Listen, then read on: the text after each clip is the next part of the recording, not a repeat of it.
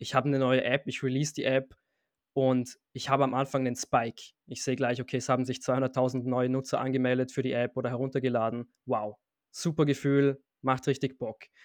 Dann gehe ich einen Monat später nochmal rein in das Dashboard, schaue mir die Metrics an und sehe, 70% davon sind wieder weg. So, hallo und herzlich willkommen zu einer neuen Folge 117% signifikant. Ich bin der Tim. Ich bin der Matthias.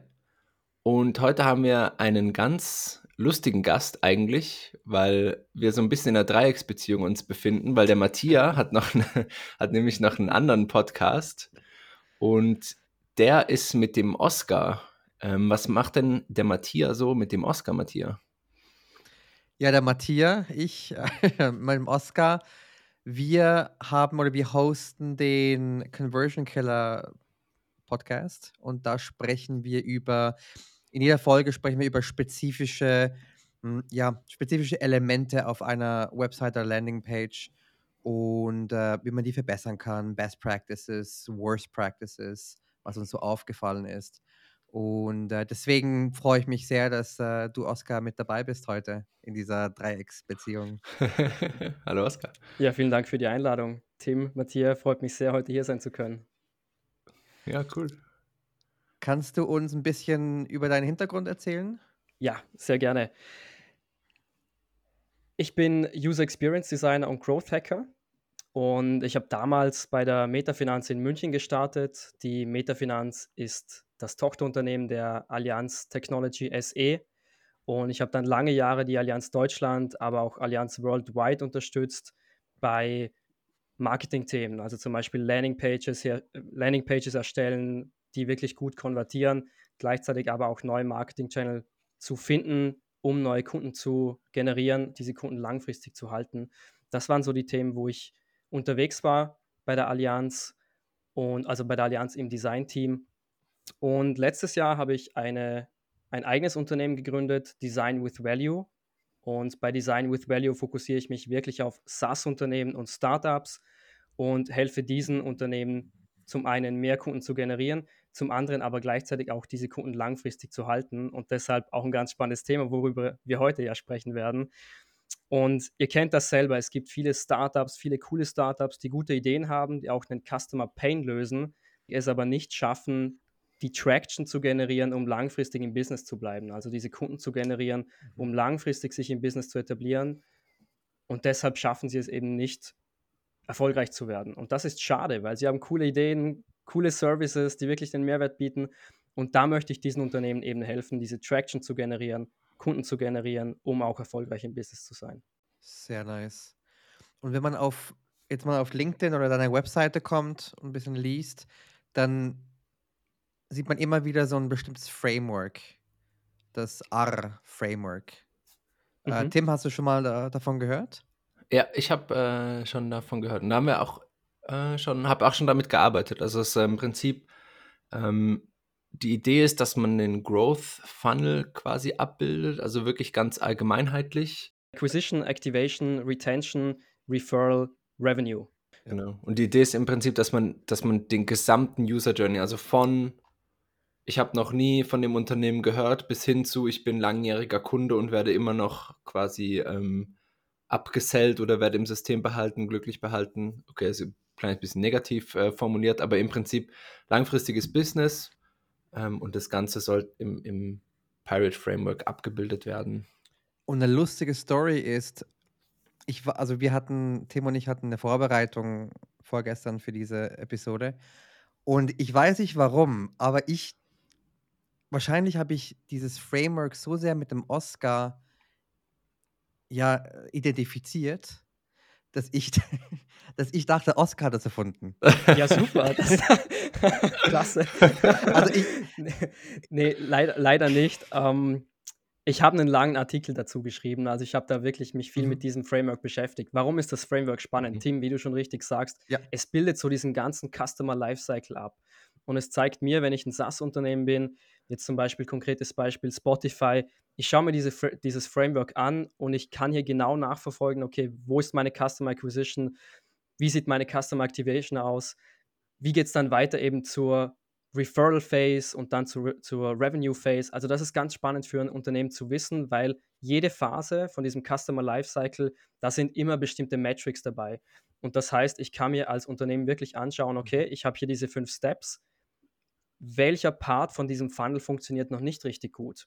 Und wenn ich jetzt zum Beispiel sehe, ich habe eine gute Activation am Anfang von diesem Funnel, aber die Retention ist schlecht, also viele Leute springen dann direkt ab, dann weiß ich genau, okay, was sind die Metrics, die ich hier messen muss, was sind die Action Steps, um eben diese Metrics zu verbessern. Also da spielt dieses Framework mit rein und deshalb ist dieses Framework wirklich super und deshalb habe ich mich auch lange mit dem, mit dem beschäftigt, weil es einfach einen riesen Mehrwert für diese Unternehmen bietet. Kann man dieses Framework eigentlich als Blueprint nehmen für das gesamte Marketing-Team? Weil es bildet ja eigentlich die ganze User Journey ab, oder? Absolut. Bei Blueprint wäre ich immer vorsichtig, weil ihr wisst es ja selber, zwei Unternehmen funktionieren nicht immer gleich. Mhm. Heißt, ja. ich würde jetzt nicht sagen, für zwei Unternehmen nehmt einfach das, das Pirate Matrix Framework und dann seid ihr fein. Es macht aber auf jeden Fall Sinn, mal am Anfang reinzugehen und sich das, dieses Framework anzuschauen und dann zu überlegen, macht das Sinn für mein Unternehmen. Aber all in all kann man sagen, wirklich super Framework, würde ich jedem SaaS-Unternehmen empfehlen, sich mit dem zu beschäftigen. Mhm. Ja, ich glaube, Marketing-Team ist auch ein bisschen schwierig, weil da auch, auch einfach sehr viel drin ist, was nicht, sich nicht mit Marketing beschäftigt. Also gerade wenn es dann so Activation, okay, kann man vielleicht auch sagen, aber auch Retention und Referral und Revenue, da geht es dann auch viel in Customer Success oder Customer, wie nennt man das, Account Management quasi Themen rein. Ähm, und auch in Upselling. Auch Sales. Und, ja, ja, genau. Ja, genau. Ja. ja, genau. stimmt. Und es ist schon, ja, also ich glaube, es ist nicht, nicht einfach marketingrelevant, sondern es ist wirklich den, der gesamte User Journey. Da kann man mhm. ganz gut eigentlich seine Growth Engine dann ähm, ein bisschen mit, mit, mit einbauen. Stimmt. Absolut. Und wie ja, du sagst, Growth äh sowieso ist er, ist er übergreifend. Ja, spielt dieses Growth-Mindset eben rein, dass man mit diesem Mindset reingeht, was habe ich für Parts in meinem Unternehmen, in diesem Customer Lifecycle und sich dann anschaut, wo kann ich diesen Customer Lifecycle verbessern. Und mhm dieses Growth Mindset spielt eine ganz essentielle Rolle, ja. Oskar, so wie ich das von Matthias gehört habe, hast du dich auf eins oder mehr oder weniger auf eins von diesen R's spezialisiert, nämlich ähm, die Retention ist so ein bisschen dein Steckenpferd, ist das richtig? Ich würde nicht sagen Steckenpferd, es sind zwei Themen, die ganz wichtig sind, wo ich mich drauf spezialisiert habe, Customer Acquisition und Customer Retention. Diese zwei Themen sind ganz spannend. Wir werden ja heute mehr über Customer Retention sprechen. Warum? weil Customer Retention extrem wichtig ist. Was viele nicht wissen, viele Startups gehen mit dem Mindset rein und sagen, okay, je mehr Nutzer ich habe, desto besser. Ja, ihr kennt das. Mhm. Ich habe eine neue App, mhm. ich release die App und ich habe am Anfang einen Spike. Ich sehe gleich, okay, es haben sich 200.000 neue Nutzer angemeldet für die App oder heruntergeladen. Mhm. Wow, super Gefühl, macht richtig Bock. Dann gehe ich einen Monat später nochmal rein in das Dashboard, schaue mir die Metrics an und sehe, 70% davon sind wieder weg. Und dann wird es schon schwieriger. Also deshalb ist Retention so wichtig, dass man wirklich die Kunden langfristig im Unternehmen hält und nicht nur sagt, ich fokussiere mich auf die Acquisition Phase, ich versuche immer mehr mit Marketing neue Kunden zu generieren, sondern ich schaue wirklich, dass ich auch den Mehrwert für die Leute provide, den Mehrwert, den Mehrwert herausstelle, mhm. dass die Leute auch langfristig bei mir bleiben. Und dann noch etwas ganz Wichtiges, was ich noch erwähnen möchte. Acquisition ist extrem teuer. Ja, wenn ich einen neuen Customer gewinnen möchte, einen neuen Kunden gewinnen möchte, dann muss ich das über Marketing machen. Das heißt, ich mache whatever, Cold Calls, ich mache Google Ads, Facebook Ads. Das kostet mich viel Aufwand. Also zum einen also Ads Budget, zum anderen diese Ads zu gestalten, zu testen. Das kostet viel Zeit und Geld. Wenn wir auf die Retention Phase schauen, dann wird das viel kosteneffizienter. Also die Leute sind ja schon bei mir im Unternehmen und jetzt ist es mein Job, eben regelmäßig diesen Mehrwert zu generieren, regelmäßig Mehrwert zu bieten für den Kunden. Und dann schaffe ich es auch, diesen Kunden im Unternehmen zu halten. Also deshalb ganz wichtig, sich auf diese Retention Phase zu fokussieren, wenn ich mal diese Kunden habe. Das machen eben viele Startups falsch, dass sie diese mhm. Retention Phase vernachlässigen und zu sehr auf Acquisition schauen. Und von welcher Ratio sprechen wir hier? Acquisition, Retention? Von den Kosten, vom Effort her? Also wenn wir von Ratios reden, dann wie gesagt, zwei Companies funktionieren anders. Das heißt, das kann man so nicht sagen. Ich kann euch aber eine gute Ratio mitgeben. Das ist klar, ja. Und zwar, wenn wir mhm. Customer Acquisition Cost versus Customer Lifetime Cost anschauen. Das heißt, wie viel kostet es mich, mhm. einen Kunden zu generieren versus wie viel Revenue bringt der Kunde wirklich in mein Business, solange er bei mir ist. Dann gibt es so eine Benchmark, sage ich mal, Down mal Peel 3 zu 1. Das heißt, 1 liegt dann, Customer Acquisition Cost ist 1 und Customer Lifetime Value 3. Das heißt, wenn ich 1 Euro ausgebe, einen neuen Kunden zu generieren, dann sollte ich 3 Euro in Return bekommen über diese Life, Lifetime vom Customer. Und wenn es umgekehrt ist, wenn ich zum Beispiel 3 Euro ausgebe, um einen Kunden zu generieren und gleichzeitig nur einen Euro in Return erhalte, das ist so, also das ist, dann, dann weißt du, dass dein Business nicht, nicht funktionieren wird. Ja? Customer Lifetime Value muss immer höher sein als die Customer Acquisition Cost. Also das ist so eine Benchmark, wo man sicher mal starten kann, aber immer von Business zu Business unterschiedlich, ja. Ja, da kann man ja auch sehr gut eigentlich, also das, das, das eine hilft ja auch dem anderen. Es ist ja schon ein bisschen ein Zeitgleich. Also auch wenn man gute Kunden hat, die schon lange dabei sind, können die einem ja nicht nur quasi das Geld jetzt oder den monetären Aspekt, den Business-Aspekt geben, sondern ja auch das Feedback, beziehungsweise die haben schon Erfahrung und man kann an deren Use Case weiterarbeiten. Bis hin zu, die können ja auch in die, an, äh, bei der Acquisition wieder helfen, indem man sie dann zu Ambassadors äh, quasi um ähm, äh, trainiert, heran herzieht oder so, oder, oder einfach deren Quotes oder einen Use Case draus baut und solche Sachen, da können ja auch wieder dann quasi vorne helfen. Absolut. Und wenn ich glückliche Kunden habe, wisst ihr selber, dann erhöht sich auch Word of Mouth. Also ich erzähle das meiner Family, ich erzähle das meinen Freunden, hey, ich habe hier einen coolen Service, schaut euch das doch mal an. Das heißt, meine Customer mhm. Acquisition Cost oder je glücklicher meine Kunden sind, desto geringer werden meine Customer Acquisition Cost, weil sie eben das an Freunde und Familie erzählen und da eben die Leute weiterempfehlen. Also du hast ganz recht, Tim, das spielt da wirklich dann in jede Phase mit rein, ja. Wahrscheinlich kann ich es gleichzeitig auch noch scalen, weil dadurch, dass ich einfach eine gute Customer Lifetime Value habe, ähm, rentieren sich auch höhere äh, Acquisition Costs einfach. Absolut, ja. Was gibt es denn für, für Challenges in dieser Retention-Phase? Ich glaube, die größte Challenge aus Erfahrung, was ich bei vielen Startups sehe, ist laufend diesen Mehrwert zu generieren.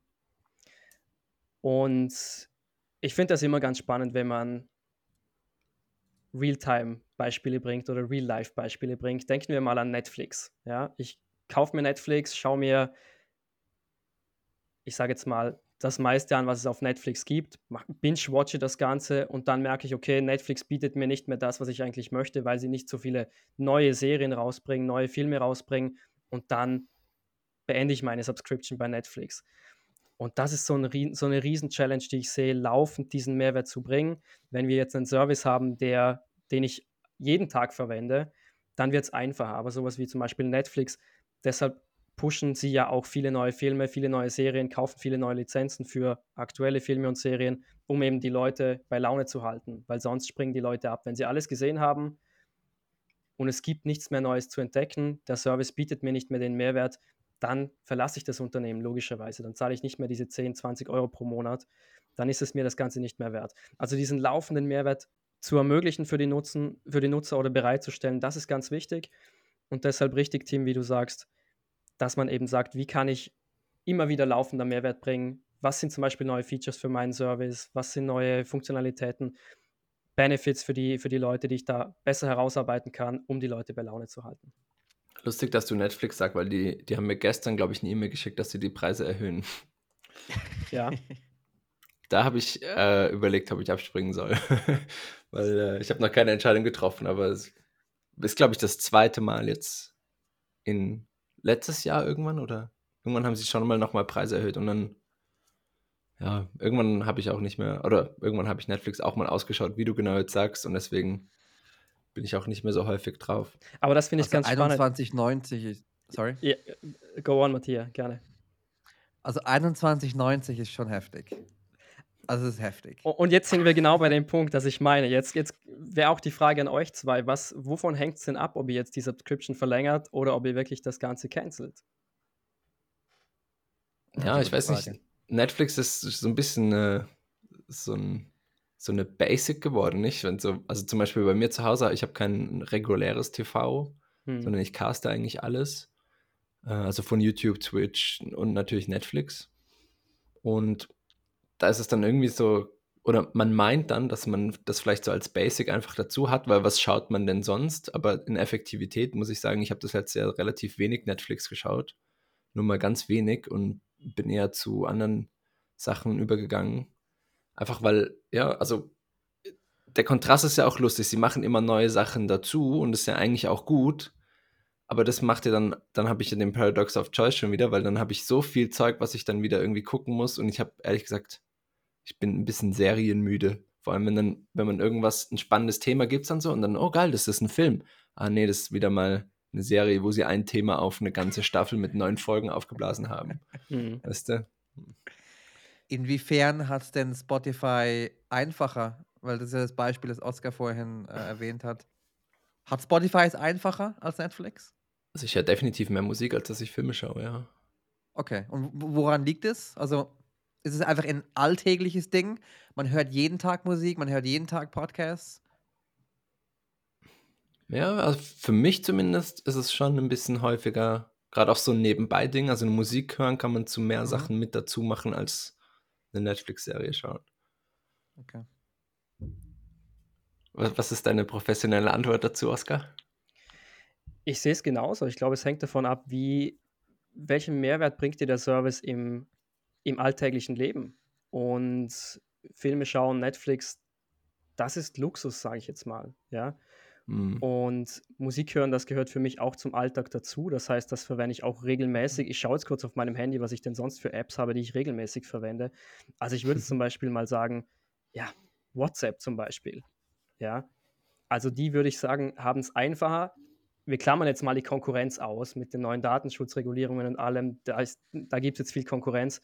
Aber WhatsApp, das ist ein Service, der es einfach hat, weil es ein Problem löst, was viele im Alltag haben. Früher war es so, man hat an Leute SMS geschrieben, ja, und das, jedes SMS hat mhm. was gekostet. Und WhatsApp hat das Problem einfach gelöst. Mach's über WLAN, du kannst so viele Fotos verschicken, wie du möchtest. Und deshalb ist die Retention auch bei WhatsApp hoch. Und ich würde sagen, ich würde mich so weit aus dem Fenster lehnen und sagen, WhatsApp hat es da einfacher als Services, die zwar wichtige Probleme lösen, aber nicht so wichtig, dass ich sie jeden Tag verwenden würde. Ja, wobei du bei WhatsApp ja noch den anderen Layer hast, nämlich dass du abhängig davon bist, dass deine Freunde auch nochmal WhatsApp benutzen. Das benutzt du ja nicht alleine.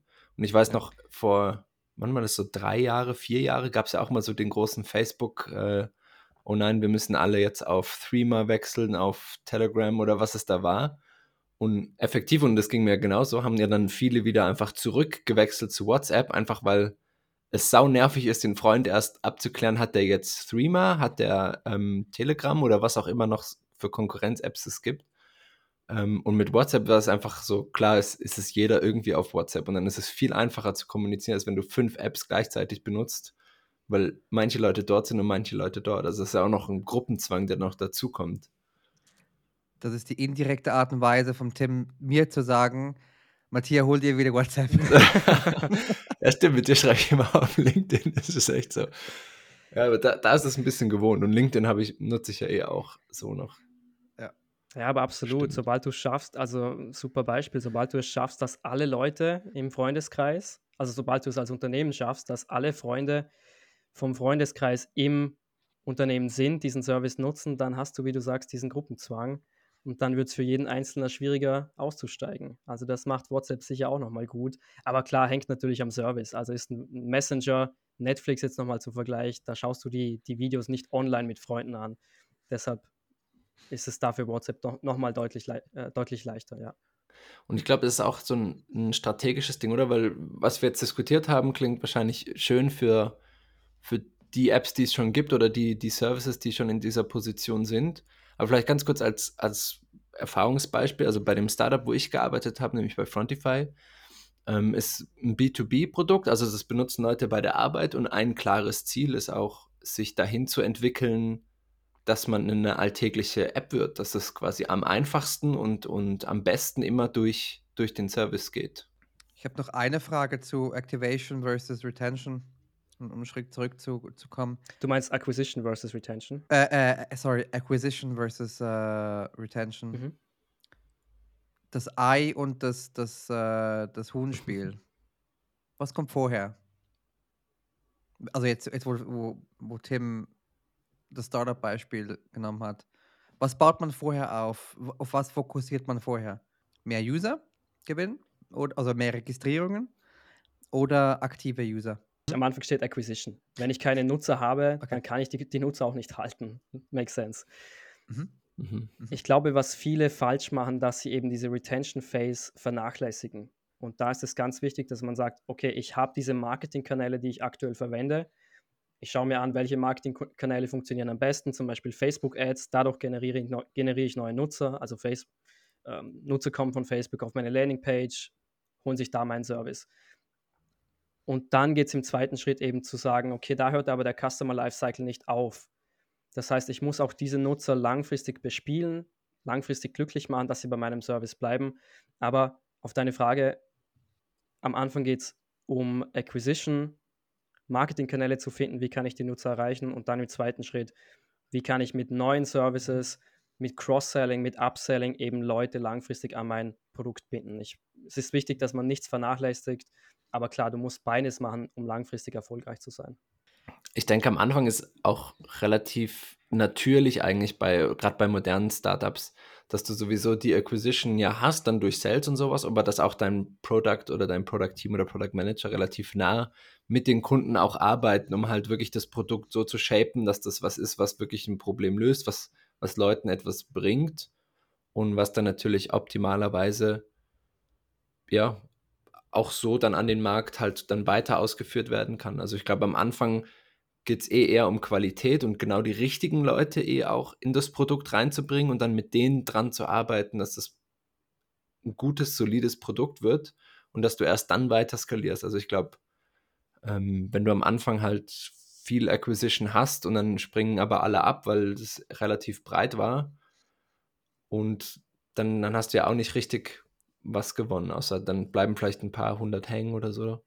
Mhm. Aber dann hast du auch in vielen Köpfen schon so ein Negativbild geschaffen, vielleicht. Absolut, was ich Ja. jedem Unternehmen empfehlen würde. Wir haben das damals in München mit einem, mit einem Startup gemacht. Und zwar bevor die, es war eine App, bevor die App released wurde, schon ganz viel Content rauszubringen. Matthias, du machst das ja auch gerade. Du bringst, du bringst bald ein Produkt raus und zeigst den Leuten jetzt schon, was du machst. Also du sharest das Ganze auf LinkedIn. Ich würde es noch ergänzen mit Blogs. Also das haben wir damals beim Startup gemacht schon frühzeitig zu bloggen und die Leute wirklich aufs Produkt heiß zu machen und zu zeigen, das machen wir, diesen, diesen Benefit habt ihr von diesem Service, dieses Problem lösen wir. Und dann hast du es auch leichter in der Retention Phase, weil die Leute wissen schon ganz genau, was sie erwartet. Wenn ich jetzt zum Beispiel eine App rausbringe und dann am ersten Mhm. Tag Marketing mache über Facebook Ads, dann fehlt mir noch dieses Vertrauen oder dem Kunden fehlt dieses Vertrauen, dass er wirklich genau sieht, okay, dieses Problem wird gelöst. Und dann hast du genau das Problem, dass die Leute die App herunterladen und dann eine Woche oder vielleicht sogar eine Stunde später direkt wieder die App deinstallieren. Also frühzeitig schon die Leute aufzuklären, zu zeigen, das machen wir Mhm. über Blogs, über Posts auf Social Media, das macht absolut Sinn. Also dadurch erhöhst du die Qualität der, der Leads oder der User. Mhm. Absolut. Also du zeigst den Leuten schon mal, was, was macht der Service. Das heißt, du schaffst hier schon mal Vertrauen. Auch wenn du Mhm. regelmäßig postest, sehen die Leute, okay, du nimmst das Ganze ernst, ich kann mir hier wirklich was erwarten. Und sobald das Ganze live Genau. geht, nochmal zeigen, das Ganze ist live, die Leute laden es herunter und wissen ja schon, worum es geht. Und vielleicht zeigst du auch noch ein paar Screens von deiner App in deinen Postings, in den Blogs. Also die Leute wissen, worum es geht und wissen auch schon den Benefit, den sie dadurch erhalten. Und dann haben die Leute schon vorher entschieden, möchte ich das Produkt herunterladen oder nicht. Und wenn die Leute das heruntergeladen haben und den Mehrwert sehen, dann bleiben sie auch bei dir. Oskar, ich würde gern ganz kleinen ähm, Shift machen in die Retention ein bisschen rein, also quasi das wieder ein bisschen reinzoomen. Und zwar, du hast ja gemeint, du hast auch ein eigenes, ähm, eine eigene Beratungsfirma und so. Wenn jetzt mal ganz angewandt, wenn jetzt für die Leute da draußen, wenn jetzt ein SaaS-Unternehmen oder vielleicht auch andere Tipps, die du in anderen Branchen hast, wenn jetzt jemand sagt, hey, Oskar, schau dir mal unsere Retention an, da haben wir vielleicht ein kleines Problem oder wir wollen es besser machen, Gibt es dann so ganz klare Punkte, auf die du schaust oder die du zuerst abcheckst? Also das Erste, was ich abchecke in der Retention ist, was macht das Unternehmen überhaupt, um Kunden langfristig zu halten? Und das kann zum Beispiel sein durch regelmäßige E-Mails, durch Upselling, Cross-Selling. Also das sind Upselling, Cross-Selling zum Beispiel spannendes Beispiel. Wenn jemand einen zusätzlichen Service bei deinem Unternehmen gekauft hat, dann ist es wahrscheinlicher, dass er längerfristig da bleibt. weil er einfach ein höheres Commitment gemacht hat. Und da schaue ich mir immer an mit dem Unternehmen, was machen wir aktuell in der Retention Phase, was funktioniert, was funktioniert nicht. Wenn zum Beispiel die Kollegen sagen, wir haben hier einen E-Mail-Newsletter, den aber niemand liest, dann gehen wir da genauer rein und schauen, okay, warum liest das niemand? Was erwarten uns die, was erwarten die Leute überhaupt von dem E-Mail-Newsletter? Wie können wir hier regelmäßig Mehrwert bieten? Und das ist immer das Wichtige, regelmäßig Mehrwert zu bieten. Also es macht keinen Sinn, E-Mail-Newsletter rauszuschicken, einfach damit man es gemacht hat, sondern es geht wirklich darum, den Leuten zu helfen, ihr Ziel besser zu erreichen. Und wenn ich zum Beispiel ein Unternehmen bin und ich habe einen Kunden, der hat gerade gestartet und der hat jetzt das Problem XYZ und ich kann dem Kunden am Anfang helfen, dieses Problem zu lösen. Während, dem, während der Lifetime entwickelt sich dieser Kunde weiter und er hat irgendwann ein halbes Jahr später ein anderes Problem dann kann es für mich Sinn machen, als Unternehmen zu sagen, okay, ich biete jetzt hier noch einen zusätzlichen Service an und helfe dem Kunden, sein neues Problem zu lösen. Und da kommt eben wieder dieses Upselling, Cross-Selling ins Spiel. Ich helfe dem Nutzer, noch besser seine Probleme zu lösen. Heißt, er wird noch länger bei meinem Unternehmen bleiben. Also das schaue ich mir immer in der Retention Phase an. Was machen wir aktuell und was bietet den meisten Mehrwert für unsere Nutzer? Wir haben jetzt viel darüber gesprochen, dass es eben der ähm, dass der Mehrwert oder dass quasi das Produkt oder was auch immer du machst, den Service, den man anbietet, dass der quasi dem Nutzer so weit als möglich hilft. Und das haben wir jetzt als Hauptdriver von, von Retention immer besprochen. Gibt es da noch andere Sachen, die du siehst oder vielleicht irgendwelche Ebenen, die man vielleicht nicht so beachtet manchmal?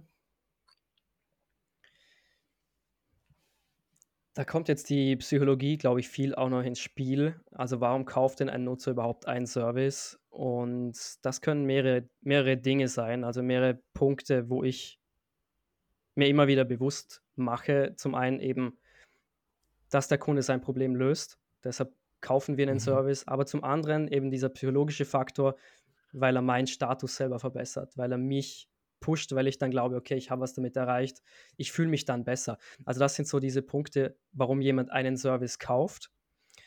Und für mich geht es am Ende wirklich immer darum, und darauf fokussiere ich mich auch, wie können wir diesen Mehrwert bieten für den Nutzer, ihr Ziel zu erreichen. Ja? Wenn wir das schaffen, wenn wir das regelmäßig schaffen durch neue Features, die wir anbieten im Unternehmen, dann bleibt der Kunde auch bei uns. Ja. Und da ist es ganz wichtig, immer auf das Nutzerfeedback zu hören, wo entwickelt sich der Kunde hin, was hat er für neue Ansprüche, was braucht er vielleicht nicht mehr.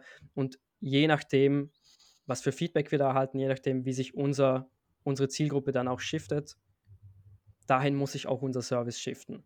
Also es macht keinen Sinn, wenn man sagt, man startet zum Beispiel mit einem Service und macht den einfach, man stellt den immer zur Verfügung, egal was der Markt sagt. Es geht immer darum, auch auf die Nutzer zu hören und zu schauen, was für Anforderungen haben die Nutzer.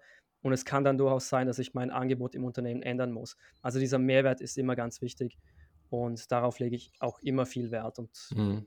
ja, genau. Wenn wir schon bei, beim Psychologischen bin, sind, kann man da auch mit Emotionen spielen oder, oder Behavior Patterns?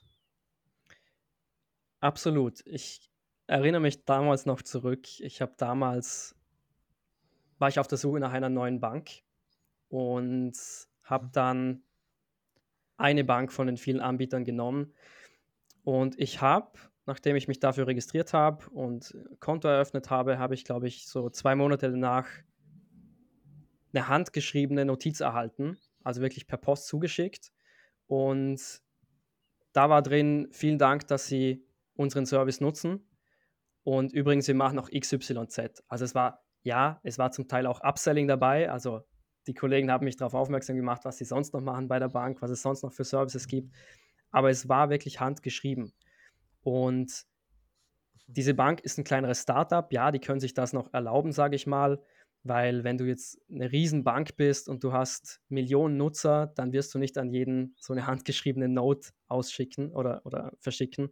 Aber wenn du ein Startup bist, dann kannst du wirklich solche Mechanismen nutzen, um die Kunden langfristig zu halten. Also da geht auch, wie du sagst, da geht es viel um, um Emotionen. Ich bekomme diesen Brief, ich bekomme diese handwritten Note und denke mir, okay, wow, die Leute legen wirklich viel Wert darauf, dass die Kunden zufrieden sind und zeigen mir auch nochmal, was es sonst noch für Angebote gibt. Also da spielt diese Emotion immer mit rein. Das heißt, Emotion bei der Retention Phase ist immer super wichtig und da würde ich wirklich alles versuchen, um über Emotionen Kunden an das Unternehmen zu binden. Hm. Ist es wirklich ein effektives Tool oder gibt es auch Situationen oder Fälle, wo es nach hinten los kann, äh, gehen kann, wie bei zum Beispiel bei Loss Aversion oder so? Ich glaube, es ist ein effektives Tool, wenn es richtig eingesetzt wird. Mhm. Also, okay. ich würde jetzt mal sagen, wenn es schlecht gemacht ist, wenn ich wirklich merke bei dieser Handwritten Note, dass es nur um Marketing geht, dann wäre ich schon, schon skeptisch. Aber wenn es gut gemacht ist, dann ist es für mich ein effektives Mittel, um die Kundenbindung zu erhöhen. Okay. Ja, gibt es auch schon, schon andere Startups und Firmen, die so Services tatsächlich anbieten, dass sie ähm, handgeschriebene ja, Sachen machen, sodass dann eben die Bank mit Millionen Kunden auch, äh, also gut, Millionen machen sie vielleicht nicht eher an die besten A-Kunden oder so, aber dass sie das dann rausschicken. Aber ich glaube. Matthias, was du meintest, auch mit, mit Emotionen und so, ich glaube, das ist eh immer, hat auch einen Teil mit Branding zu tun, was ja heute auch viel Authentizität ist, mhm. was auch wieder dann auf die die handgeschriebene äh, Ding passt. Also ich glaube, ich wäre wahrscheinlich, also wenn ich irgendwo einfach Standardkunde bin oder wenn ich eine McDonald's, äh, haben die jetzt nicht eine Goldkarte oder sowas, habe ich mal gesehen. Egal, auf jeden Fall, wenn ich von McDonald's eine handgeschriebene Note bekommen würde, das wär, würde mich wahrscheinlich eher irritieren und würde nicht so richtig reinpassen ja. in das Bild, was ich, oder in das Branding, was ich habe. Das heißt, ja. ich glaube, da geht es dann auch wieder ganz viel drauf, dass du halt wirklich auch authentisch bist und die Wege findest, die zu deinem Branding und zu deiner Firma auch dann passen, um eben diese, diese Mechanismen dann einzusetzen. Absolut, mhm. was auch viele Startups machen. Ihr kennt das sicher selber. Du meldest dich für ein Startup an, also du meldest dich oder du nimmst den Service von einem Startup in Anspruch und du bekommst eine Woche später oder zwei Tage später eine Mail, ich sage jetzt mal vorsichtig vom CEO. Klar ist die vorgeschrieben, die Mail, aber du bekommst die Mail, wo drin steht, Danke, dass du den Service verwendest. Wenn du irgendwelche Fragen hast, hier kannst du mir schreiben oder connecte. Lass uns auf LinkedIn connecten und dann Name XYZ, CEO vom Unternehmen. Also das ist, glaube ich, ganz spannend, um so diese Emotion auch mal reinzubringen, um den Nutzer zu zeigen, okay, wir, ihr seid uns wichtig. Jetzt schreibt dir persönlich der CEO, ob du noch Fragen hast. Also da spielt auch die Emotion immer eine ganz wichtige Rolle. Hm. Wobei das ja auch schon ein bisschen Standard ist. Da habe ich auch mal einen schönen Satz in der E-Mail gesehen. Ähm, also ist nicht genauso gewesen, aber so nach dem, nach dem Schema. Irgendwie ist es eine automatisierte E-Mail, aber wir sind trotzdem echte Menschen. Also mhm. du kannst uns immer gerne schreiben und okay. ist trotzdem ernst gemeint. Fand ich noch ganz mhm. cool eigentlich. Es hat dann wieder so ein bisschen, ja, ich weiß, man hat ja viel Fluff auch gerade in E-Mails oder selbst wenn es vom CEO gemacht ist. Also es hat ja auch, es hätte ja irgendjemand schreiben können und es einfach so automatisiert, dass der Sender eben der CEO ist. Und ich glaube, auch da wieder gleichfalls muss es irgendwie passen und vielleicht auch noch ein kleines Nugget, dass man wirklich überrascht mit ein paar Sachen oder dass man es probiert, authentischer zu schreiben oder dass man wirklich weiß, dass man das an Menschen schickt. Das vergessen irgendwie viele bei der ganzen Auto, gerade wenn es um Automatisierung geht und, und E-Mails und äh, so Sachen, handgeschriebene Notes sind auch nett, aber wenn da halt draufsteht, wenn da halt irgendwas Generisches auch draufsteht, dann bringt es das nicht, das handgeschrieben zu machen, sage ich mal. Definitiv, ja, absolut. Ja. War übrigens nicht generisch, also war wirklich mit Vorname. Ja. Also das ist schon cool. Ja, das ist cool. Aber klar, automatische, also automatisierte E-Mails. Ich muss dazu sagen, wir drei sind ja Pros in dieser Industry, sage ich mal. Also wir sehen ja unten diesen Unsubscribe-Button. Wir dürfen nicht vergessen, das sehen 90 Prozent der Leute nicht und die denken, es kommt wirklich vom CEO. Also mhm da hat es wirklich nochmal einen größeren Impact als jetzt bei uns, die das auch direkt durchschauen. Wir wissen, es ist eine automatisierte E-Mail. Trotzdem kommt es vielleicht vom CEO, der den Text verfasst hat. Also das würde ich auf jeden Fall zumindest mal versuchen, wie das Ganze funktioniert bei einem, bei einem Unternehmen. Ja. Okay, da war ich schon, schon zu arg, bin ich im Netz drin. okay, easy. Ähm, eine kleine praktische Frage noch. Oskar, du hast ja gesagt, du kümmerst dich um Retention und Acquisition, beziehungsweise sind so deine zwei Hauptdinger. Wie ist ja schon ein kleines bisschen unterschiedlich, die zwei Themen. Wie bringst du das zusammen? Spagat. Mhm. Ja, auf jeden Fall Spagat. Ich glaube, durch meinen Background, also gerade im, im Design-Bereich und Growth-Hacking-Bereich, wäre es schade, wenn ich nicht diesen kompletten Customer Funnel betrachte. Und wenn ich nur sage, ich, das könnte ich durchaus machen, dass ich sage, ich fokussiere mich 100% auf Acquisition, das fände Ja. ich aber schade und würde vielen Startups, glaube ich, nicht gerecht werden, die andere Probleme haben und die sagen, okay, wir müssen zwar an der Acquisition arbeiten, aber wir haben hier noch eine Baustelle bei der Retention Phase. Das heißt, deshalb ist es mir auch wichtig, da in beiden Bereichen wirklich zu arbeiten und zu sagen, wir schauen uns den kompletten Customer Funnel an. Und ja, wir suchen neue Marketing-Channel, um mehr Kunden zu generieren. Gleichzeitig wird es aber auch wenig Sinn machen, wenn wir, wenn ich da reingehe, die den Companies helfe, mehr Kunden zu generieren und zwei Wochen später sind die Kunden wieder weg. Also überspitzt gesagt. Also deshalb sehe ich es auch als meine Mhm. Aufgabe, da diesen kompletten Funnel zu betrachten und den Unternehmen da ganzheitlich weiterzuhelfen.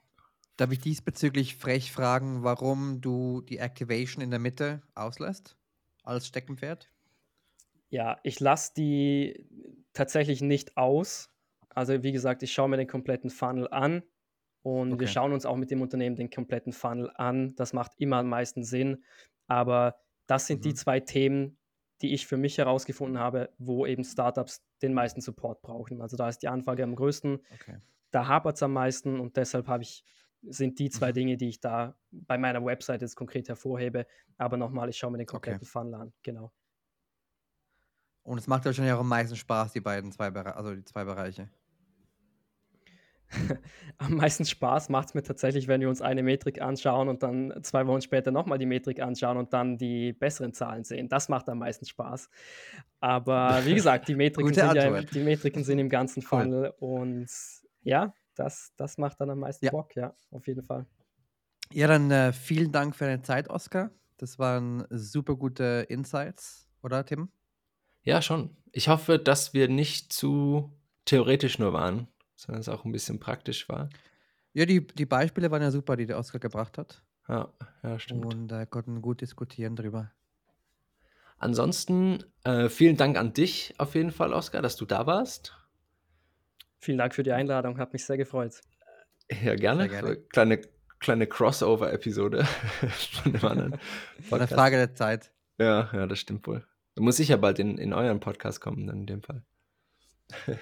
Warum nicht? Selbst ja, eingeladen. nicht? Das sind die, die besten Gäste.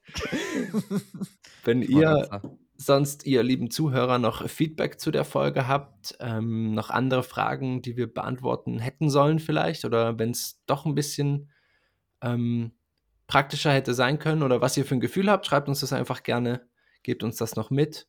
Dann können wir die nächsten Interviews noch ähm, fortfahren. Ansonsten hoffen wir natürlich, dass ja unser neues Format in der zweiten Staffel, es läuft jetzt schon ein kleines bisschen, Matthias.